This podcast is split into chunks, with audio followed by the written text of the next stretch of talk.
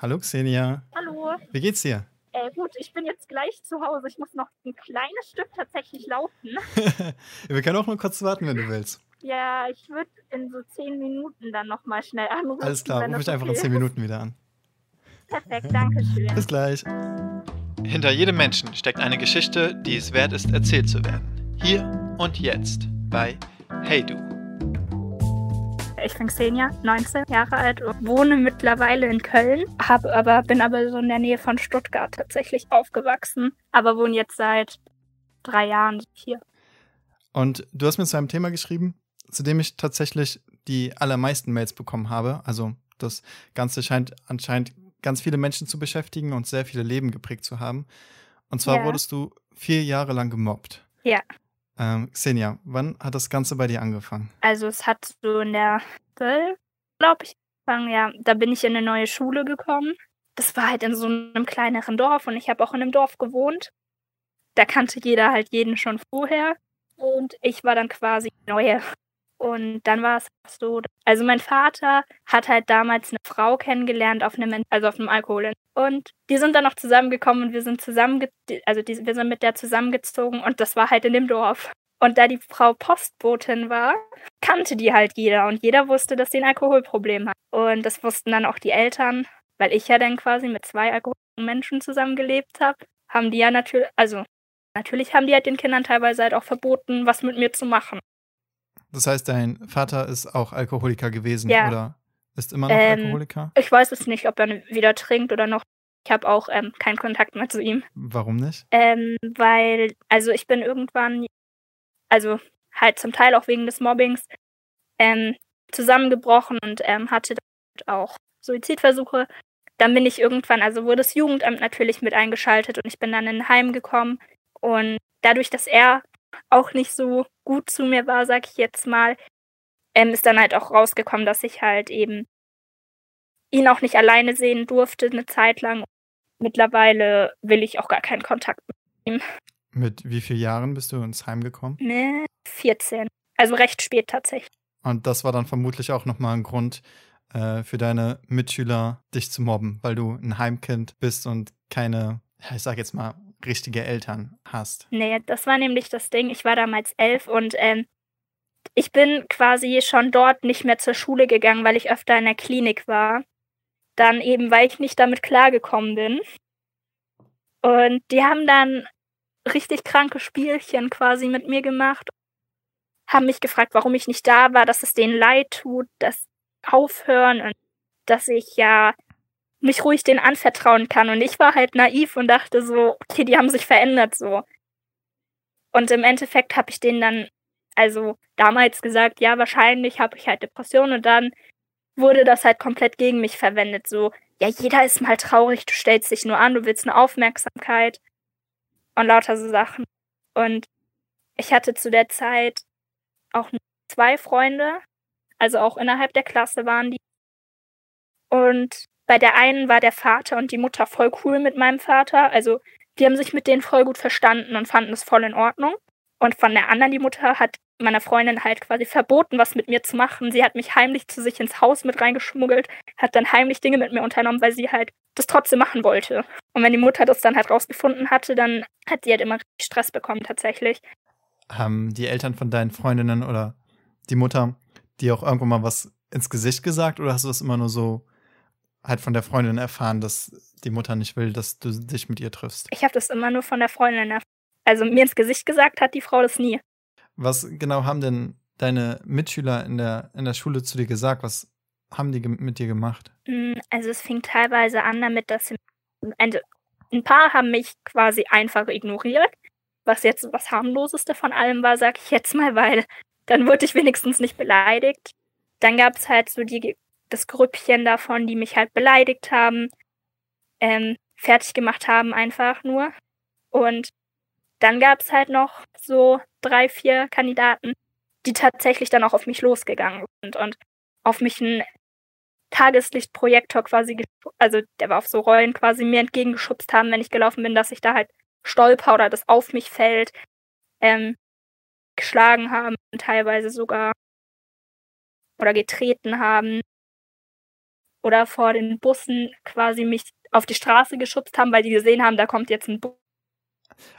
Und um, um das nochmal festzuhalten, die haben das gemacht, weil du Depression hast oder hattest und dein Vater Alkoholiker ist oder war. Das war deren Grundlage, das zu tun. Ja, und weil ich ja natürlich die Neue war, aber das Jahrgänge, also quasi als wir älter wurden, immer mehr Neue gekommen sind, die waren dann nicht die Neuen. Ich war immer die Neue. Ich war die ganze Zeit dort die Neue.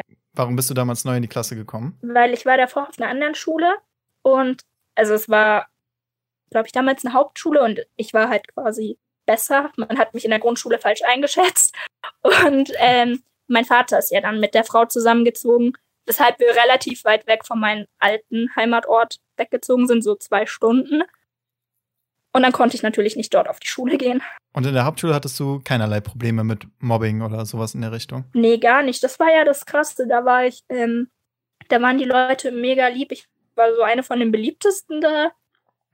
Keine Ahnung, jeder ist so zu mir gekommen mit seinen Problemen und dann bin ich halt auf die andere Schule gekommen und es war das komplette Gegenteil. Ja, wie, wie war das für dich? Also, das sind ja wirklich Gründe, für die du absolut nicht, nichts kannst. Wie hat sich das für dich angefühlt? Hast du da irgendwie die Schuld bei dir selbst gesucht oder wie bist du damit umgegangen? Ähm, ich bin, ich konnte damit gar nicht gut umgehen. Ich, hab, ich dachte halt die ganze Zeit, ich wäre selber schuld, weil es auch nicht, also ich bin halt wie gesagt mit einem Vater groß geworden, der selber ganz viele Probleme hat und natürlich war ich dort zu Hause ja auch schon immer schuld an allem. Dann konnte ich ja auch nicht, also mir wurde ja nie beigebracht, dass sowas nicht meine Schuld ist, sondern ich habe immer bei allem, was passiert ist, die Schuld bei mir gesucht. Hab dann auch damals versucht abzunehmen, weil die mir gesagt hätten, ich wäre fett. Dabei gab es Leute, die das gesagt haben, die einfach um einiges mehr gewogen haben als ich, weil ich als Kind schon immer, also als Kind schon dünn war. Und dann habe ich halt noch mehr abgenommen und noch mehr abgenommen. Und ja, dann habe ich halt auch angefangen, mich selbst zu verletzen, weil ich einfach damit nicht umgehen konnte. Warum genau hast du dich selbst verletzt? Was hat das mit dir gemacht? Wie hat dir das geholfen in dem Moment? Also ich hatte irgendwie Trolle, weil ich wusste, was da jetzt passiert. So, wenn ich, ich wusste, was ich fühle, ich wusste, wie ich das mache. Und es war ganz paradoxerweise immer so ein richtiges Ritual. Das heißt, es gehörte quasi zu deinem Tagesablauf, dass du dich abends selbst verletzt. Ja, das war wie so ein jeden Abend. Also ich dachte mir immer so, ja, heute Abend mache ich wieder, dass es mir gut geht. Dann, weil ich wusste, ja, ich komme in den Rausch und mir geht es dann gut. Und dann ging es mir ja auch für ein paar Minuten gut. Aber danach ging es mir ja noch schlecht, aber ich wusste, ich muss das verstecken. War ein bisschen dumm, aber. Ja, war es denn so, dass du auch angefangen hast, dich, dich selbst zu hassen? Ja. Dass du das ein Stück weit aus Selbsthass getan ja, hast? total. Ich dachte mir schon viel, warum ich, was habe ich falsch gemacht? Ähm, ich versuche doch immer nett zu sein. Ich bin immer nett. Ich war, ich habe nie irgendjemanden zurückbeleidigt oder sonstiges oder zurückgeschlagen. Ich habe immer versucht, nett zu sein und zu sagen, also ich habe sogar versucht zu fragen, warum macht ihr das so? Was habe ich gemacht? Und ja, war eigentlich immer nett. Und wenn es einen von denen schlecht, dann habe ich sogar versucht, denen zu helfen. Ja, du hast gerade gesagt, äh, du hast sie auch gefragt, so, was habe ich gemacht, warum macht ihr das? Was war denn die Antwort von denen, wenn du das gefragt hast? Warum machen die das? Die haben halt gesagt, weil du, also im Endeffekt haben sie gesagt, weil du scheiße weil wir dich nicht leiden können. Das war der ganze Grund. Einfach, du bist scheiße, wir können dich nicht leiden, deswegen mobben wir dich vier Jahre straight durch. Ja, genau. War nach vier Jahren die Schulzeit vorbei oder warum hat es dann nach vier Jahren aufgehört? Weil ich nicht mehr in die Schule gegangen bin, weil ich Schule gewechselt habe. Wegen dem Mobbing dann auch, weil du es nicht mehr ausgehalten hast. Ja, und weil ich ja dann ins Heim gekommen bin. Hast du irgendwelche Reaktionen von denen mitbekommen, als du dann die Schule gewechselt hast? Hat denen irgendwie mal was leid getan? Hast du da irgendwas von Reue mitbekommen? Ja, tatsächlich hat ähm, vor einem Jahr oder so, also das ist jetzt schon, also ja eben, als ich da nicht mit Schule bin, aber vor einem Jahr habe ich von einer, die das quasi ganz mit oben angezettelt hat, eine Nachricht über Instagram bekommen, dass es ihr voll leid tut, dass sie nicht weiß, was damals in sie gefahren ist, dass sie hofft, dass es mir mittlerweile gut geht und ähm, ja, dass sie wünschte, sie hätte das nie getan und dass es ihr einfach voll leid tut. Hast du dich über die Nachricht gefreut? Naja, ich war voll sauer, ich habe voll geweint. Hast du ihr überhaupt geantwortet? Ja, ich habe ihr, ähm, ich war, es war das erste Mal, dass ich so das Gefühl hatte, okay, jetzt bin ich mal richtig gemein. Weil ich ihr im Endeffekt gesagt habe, es ist schön, dass du dich entschuldigst, aber es ändert nichts an der Tatsache, dass ich wegen unter anderem dir und den anderen aus der Klasse es nicht mehr schaffe, in eine Schule zu gehen. Kam da von ihr noch eine Antwort oder war sie dann auch sprachlos? Ja, sie hat nur gesagt, oh krass, das wollte ich nicht. Ähm, aber stark, dass du so ehrlich bist. Ja, seltsam. Es ist halt auch immer schwierig. Ähm, ich kenne das selber von mir. Ich hatte früher eine Zeit, da hat mich ein, ich war ein bisschen dicker, da hat mich ein Junge immer an meine Brust gefasst und fand es witzig, äh, weil ich halt, ich sag mal, Männer wusste, hatte mich dazu begrapschen und hat sich dann immer mit seinen Freunden über mich lustig gemacht und ähm, das ging eine ganze Weile, bis meine ja. Schwester das mal mitbekommen hat.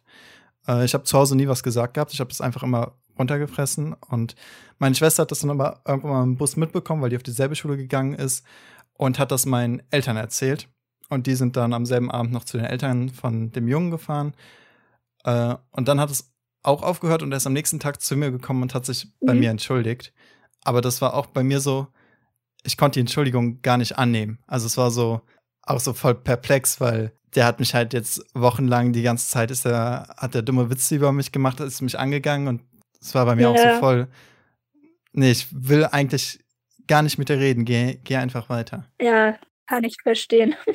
Jetzt hast du geschrieben, das ging bei dir auch zu körperlichen Übergriffen über. Was ist da bei dir passiert? Ähm, also, die haben mich öfter mal versucht auf, also ich versuche gerade irgendwie diesen Platz zu erklären, damit man das versteht.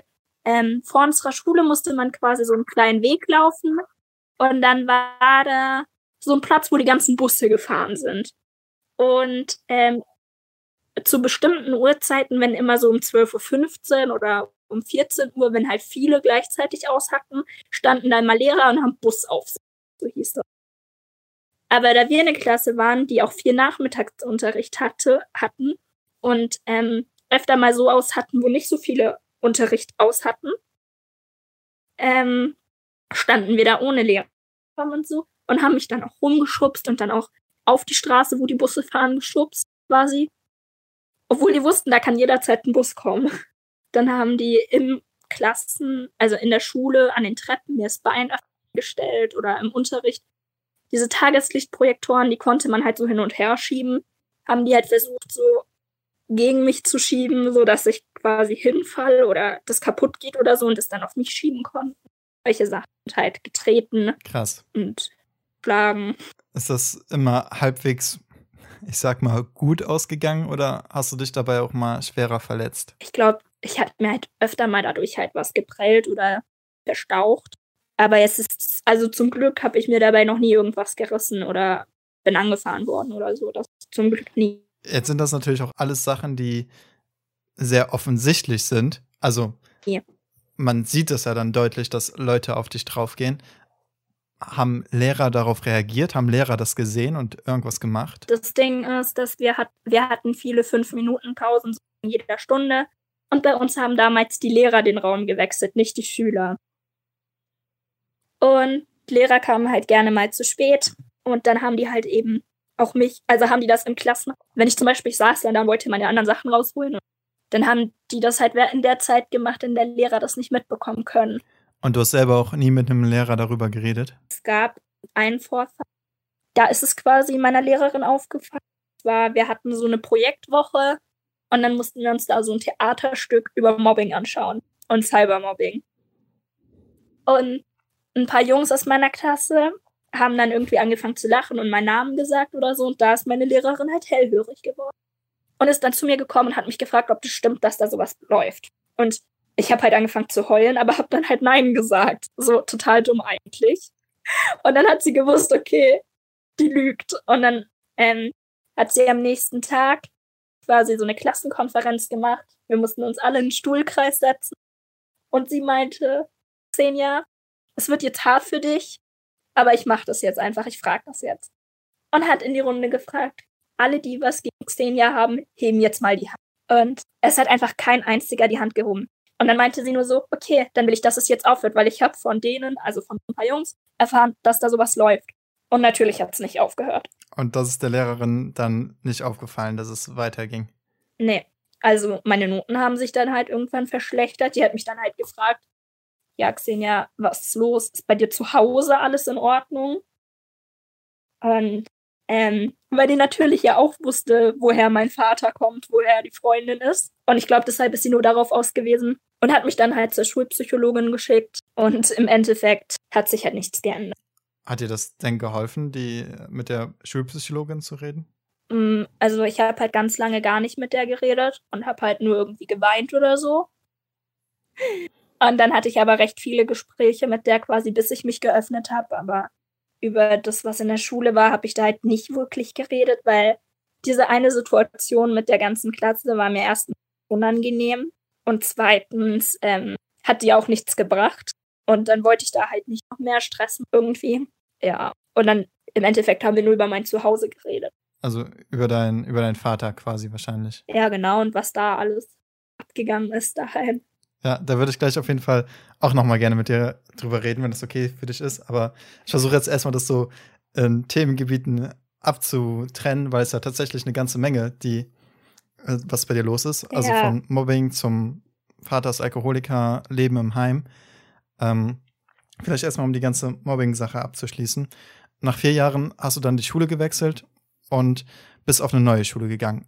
Wie ist es da weitergegangen? Wurdest du da auch noch gemobbt oder da hat es dann komplett aufgehört? Da hat es komplett aufgehört. Also ich war erst mal eine Weile gar nicht in der Schule, weil ich es einfach nicht geschafft habe. Und dann bin ich in eine neue Schule gekommen und ähm, hatte da natürlich Angst. Ich habe da die ganze Zeit über nicht gesprochen, in der Zeit, in der ich in, diese, in der neuen Schule war. Ähm, aber ich hatte trotzdem meine Freunde. Ich war in so einer Clique quasi, wo die ganze Schule tatsächlich kannte, so meine beste Freundin war mit mir halt in der Klasse dann.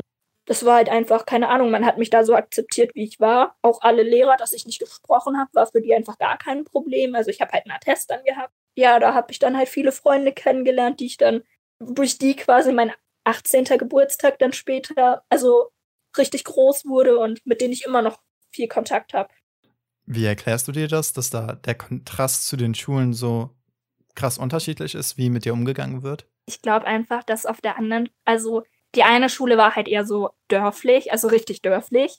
Und die andere zwar auch, aber nicht so krass. Und da waren, also auf der Schule, in der ich dann später war, das waren halt, da waren auch viele Menschen, die quasi aus einem anderen Land geflüchtet sind und es wurde halt einfach jeder irgendwie respektiert. An der Schule gab es generell kaum Mobbing. Okay, es war einfach die Konstellation an Menschen, die ganz anders war und die viel toleranter anscheinend dann rübergekommen ist. Ja. Du hast noch geschrieben, du hattest auch mit Cybermobbing zu tun an deiner alten Schule. Was genau ist da passiert? Ähm, es fing damit an, dass die, also in der Schule, also in der Klassengruppe, in der ich auch drin war, weil die Lehrer das ja zum Teil auch wollten, äh, dass da alle drin wurde, dann wurde ich dann halt beleidigt auch. Oder ja, habt ihr gesehen, was Xenia heute anhatte oder sowas? Und dann ging das halt immer weiter, dass ich dann irgendwann aus der Klassengruppe rausgegangen bin, das halt nicht mehr sehen wollte. Und dann ging es halt eben so weiter, dass die mich halt dann privat angeschrieben haben mit Beleidigungen oder mich halt teilweise alle blockiert, also nicht alle, aber ein Teil mich dann einfach blockiert hat, ähm, aber in der Schule quasi auf nett hat. Und dann haben die teilweise, habe ich WhatsApp-Gruppen gegen mich also erstellt haben und dann auch teilweise so Bilder verunstaltet haben, die da reingeschickt haben. Und das habe ich dann halt irgendwie auch immer mitbekommen, weil die dann meine Freunde, also ich hatte halt nur zwei Freundinnen und die wollten die dann quasi auch immer sehen, dass die nicht sind.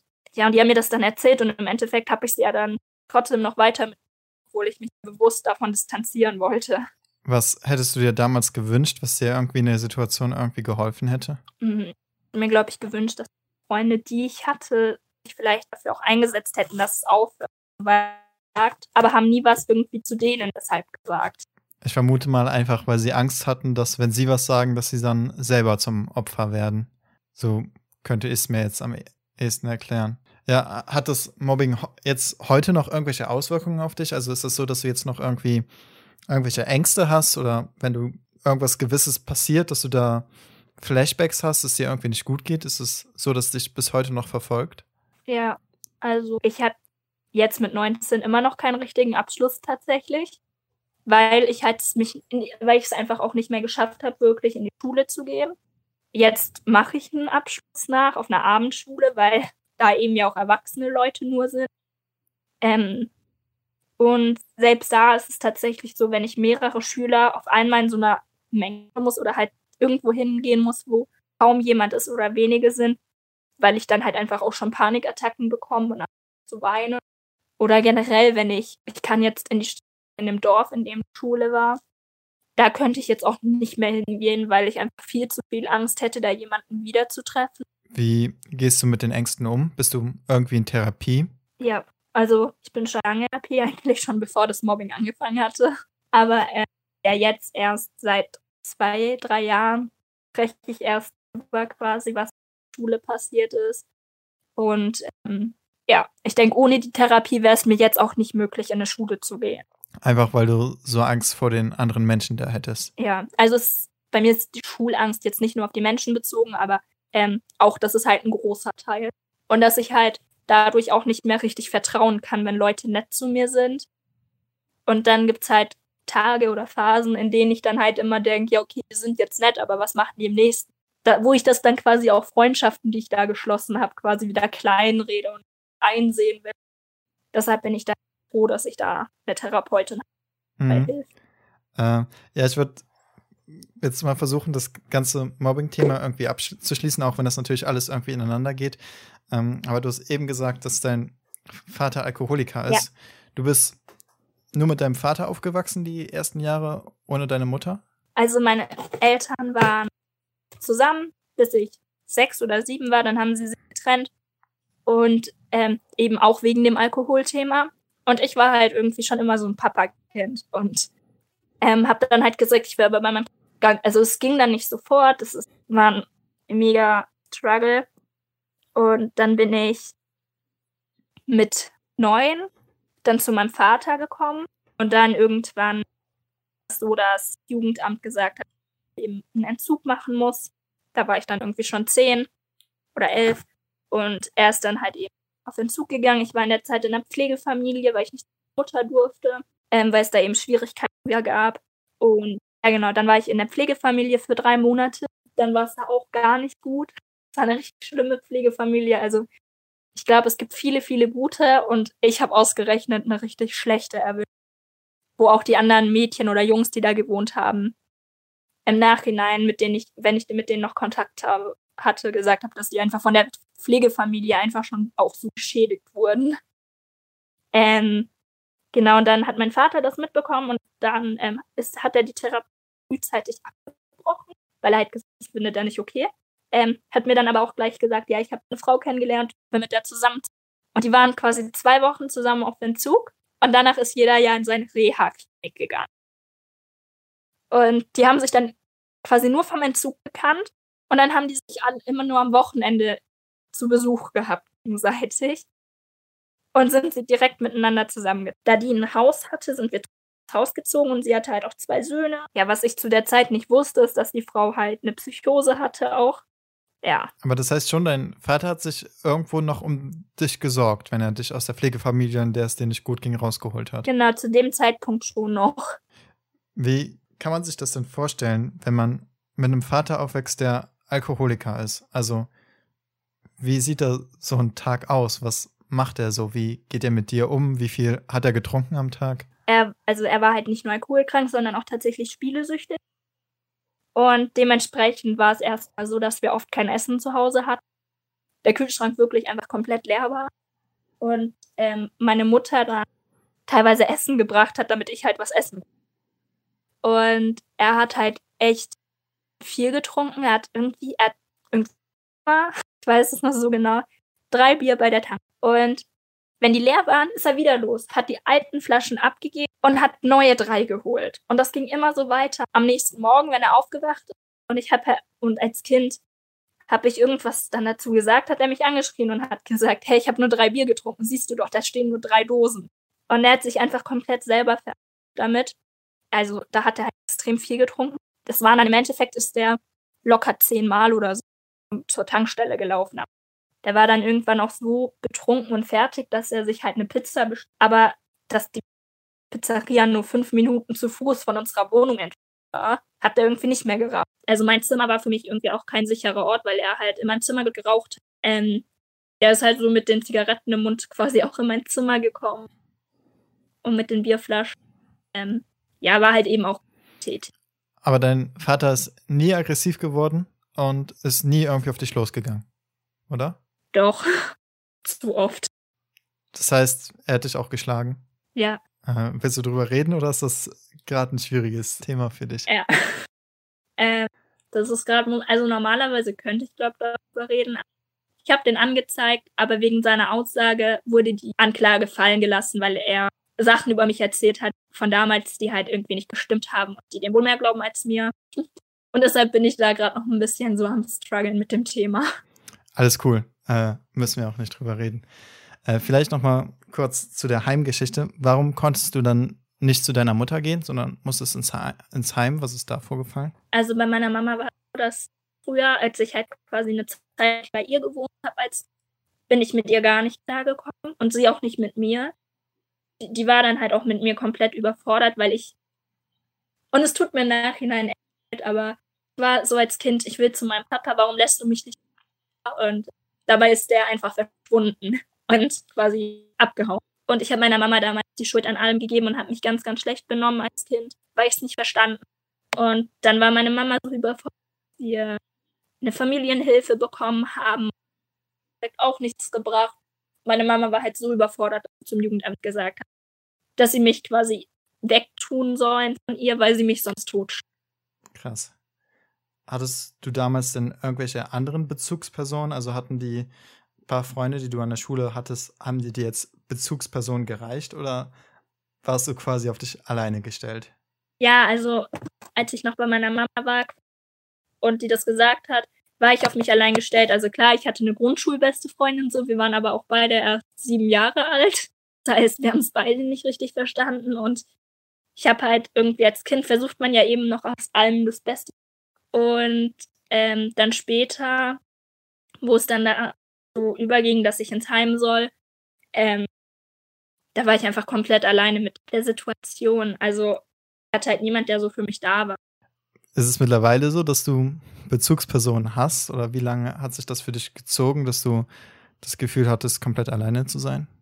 Bis ich meine beste Freundin kennengelernt. Also das war dann 17, glaube ich. 2017 habe ich meine beste Freundin kennengelernt ähm, in dem Haus, wo ich dann war. Wir sind dann, sie ist dann auch auf meine Schule gekommen. Wir haben einfach alles zusammen gemacht. Die hat Puls nicht erlaubt, immer bei mir im Zimmer geschlafen. Wir hatten irgendwie einen Kleiderschrank von unseren Sachen zusammen. Die sind teilweise jetzt noch vermischt, obwohl sie halt eben noch in der Nähe von Stuttgart wohnt und ich in Köln. Keine Ahnung, wie das passieren konnte.